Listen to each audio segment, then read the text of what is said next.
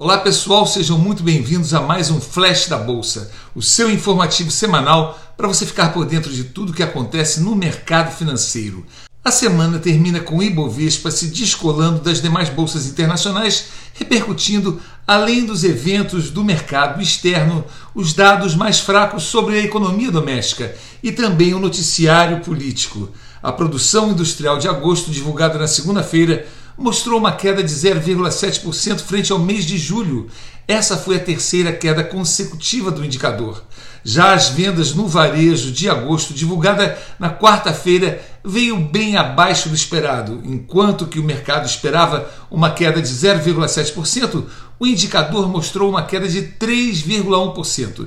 Ironicamente, o mercado reagiu positivamente à divulgação desse indicador por entender que o Banco Central possa adotar um tom menos agressivo na atuação política monetária, fazendo com que o ciclo de alta da Selic pudesse terminar antes do esperado.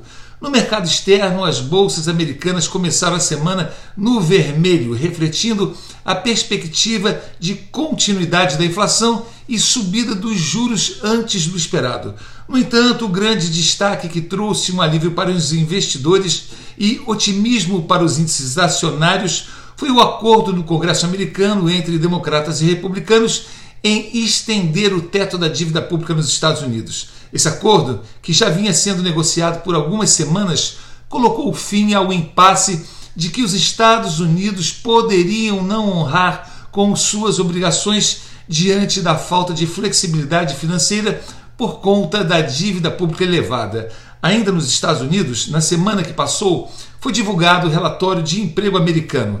Na quarta-feira, o indicador de criação de postos de trabalho no setor privado mostrou uma geração de 568 mil novas vagas, frente à expectativa de 428 mil. Por fim, é válido ainda mencionar a crise de energia enfrentada por uma série de países, principalmente na Europa. Com a oferta restrita da commodity e a proximidade do inverno no hemisfério norte, as cotações do gás natural e também do petróleo estão em alta, impactando diretamente na inflação global. Por isso, é muito importante o investidor de longo prazo saber escolher as empresas ideais para atravessar o momento de cautela na bolsa e também aproveitar as boas oportunidades que surgem com a queda recente. Não deixe de acessar o guia de ações com as melhores indicações de ações e fundos imobiliários da Bolsa de Valores brasileira.